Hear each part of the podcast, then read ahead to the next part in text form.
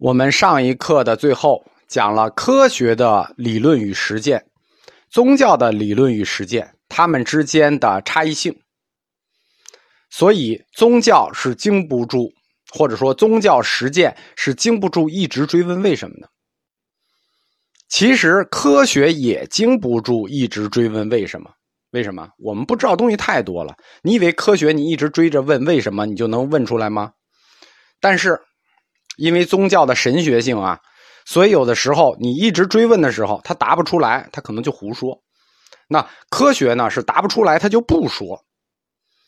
其实从考试答对了题才给分的角度来讲啊，宗教神学和科学，他们差别不大，他们都是没得分只不过一个不说，一个说了有漏洞。我们回来继续说定学，怎么修定学？怎么修定学吧？具体到定学的宗教实践，或者说如何开始禅定，对吧？开始一件事，那先做准备工作呗。首先要做的是相应的保障措施和提前的准备工作。大家不要小看这点啊！这个兵马未动，粮草先行。禅定之前的准备工作是非常细致的。这个提前的准备工作有两个大方面。而且细节还很多，我简单跟大家说一下啊，万一有有同学，我们说的都是理论啊，万一有同学这个想尝试一下理论，可以回顾一下我的理论。禅定之前要做的准备工作，第一方面是理论上的，你首先得有理论学习，对吧？你得听吴老师的课，然后呢，你得制定所修行禅定的路线图。我们说过，止观是有路线的，禅定到哪个阶段？要看到什么结果，要定出什么结果来，你提前要把路线图规划好。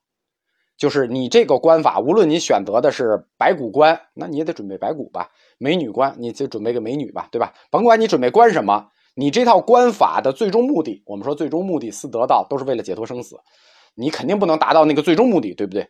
那你有各个阶段的目的，每个阶段根据这个教理应该达到什么状态，观出什么样子来。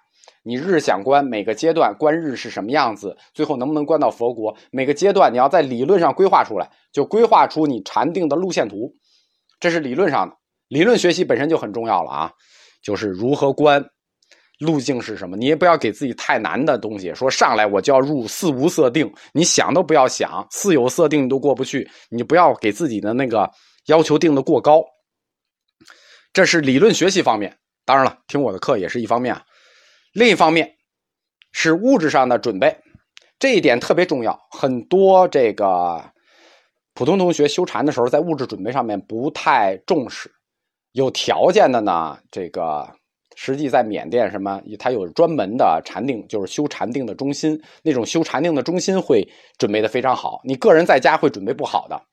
普通人这一点，就第二点会经常忽视。所以禅定呢，还是一个集体禅定会好一些，相对的。因为坐禅的时间很长，一般是坐着啊，很少有站着的、倒立的，没有。那坐禅的时间很长，你穿、吃、吃穿的细节你都要注意啊。你穿的舒服不舒服你都要注意啊。呃，提前你得喝好水吧，上好厕所，对吧？就是包括你衣服上，哎，觉得哪儿特别刺挠，老有个刺扎你，这都要注意。就你本身要把身体调整成一个很舒适的状态。就是喝好水、吃好饭、上好厕所，诸如此类，你不能哪哪难受。这是你个人的这方面的准备。另一方面，是你禅定、禅修的环境和范畴得比较安静，你不能附近是个工地，而且在禅定的，呃，客观的说，你对气温呐，有没有风，这都有要求。禅定中间有风是容易得病的，有没有风都有要求。呃，不能太冷，不能太热。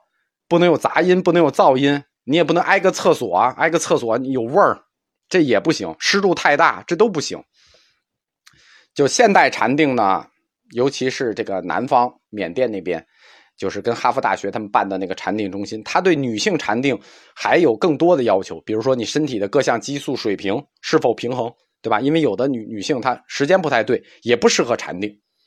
要这条以前没有重视啊。现在现在重视，因为以前佛教宗教也好啊，他考虑的都是男信众，他就没考虑过女信众这事儿，也没考虑过女生要禅定这事儿，所以他有些东西他没有注意。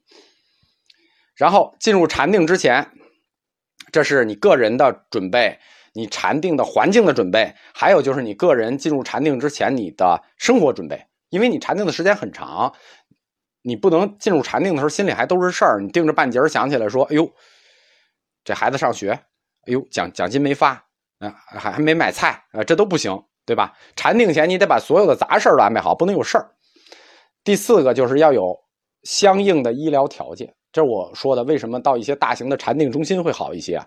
它必须有相应的医疗条件，因为你禅定的时候会发生很多你想不到的事情。我们说以前就有专门的经书讲禅定会出现的病。总之吧，物质条件、个人状态、修行环境都要好。这是说，如果同学一定要去做禅定的话，这些都要好，要充分准备，然后开始禅定。关于禅定的具体宗教实践，我们也客观的说，这是中国南传佛教的强项，其他教派呢，嗯，都差的比较远。呃，客观的说，我了解的也不是很多，只了解点理论，只能在理论上谈一下。南传止观是佛教止观的首屈一指的，但是即使在南传的内部，止观又不同，它又分成好几大禅系，就是现在也分成好几大禅系，这个。就太太碎了，尤其是涉及到别人的教派，我们就不讲了。禅定的基础模式呢是静坐沉思，但是静坐沉思各有各的做法，进入沉思状态也各有各的方法。因为定学它是宗教实践，我们说所谓宗教实践，所谓实践两个字，这个就非常个人了。实践这种事情，实践方式也好。